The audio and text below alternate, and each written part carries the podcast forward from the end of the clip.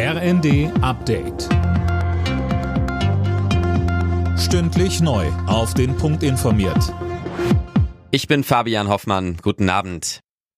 Nun also doch. Deutschland liefert offenbar Kampfpanzer an die Ukraine. Das berichten mehrere Medien. Daniel Stuckenberg mit mehr. Demnach sollen 14 Leopard 2 Richtung Kiew geschickt werden.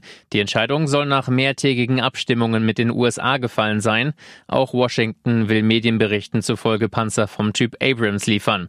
Kanzler Scholz hatte immer betont, bei Panzerlieferungen keine Alleingänge machen zu wollen.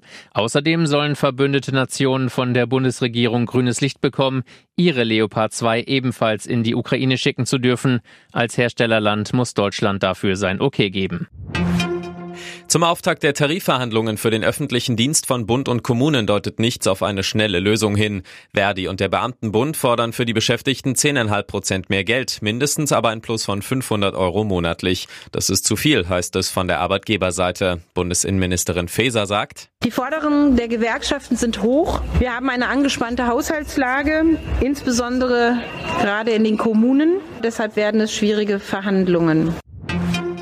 Haben die Parteien in Deutschland in den letzten Jahren zu viel Geld aus der Staatskasse bekommen? Laut Bundesverfassungsgericht ja. Die Karlsruher Richter erklärten eine Entscheidung der GroKo vor fünf Jahren für verfassungswidrig. Demnach war die damalige Erhöhung nicht ausreichend begründet.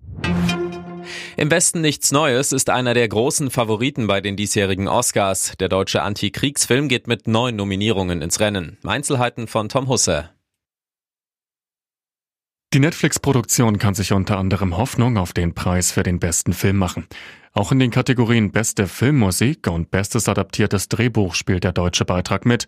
Elf und damit die meisten Nominierungen gab's für die Science-Fiction-Komödie Everything Everywhere All at Once. Ob und wie viele Preise Deutschland abräumt, entscheidet sich am 12. März. Dann werden die Oscars in Los Angeles verliehen. Zum Auftakt in die englische Woche in der Fußball-Bundesliga hat RB Leipzig einen Kantersieg eingefahren. Mit einem 6 zu 1 Auswärtserfolg bei Schlusslicht Schalke klettern die Leipziger zumindest über Nacht auf Rang 2.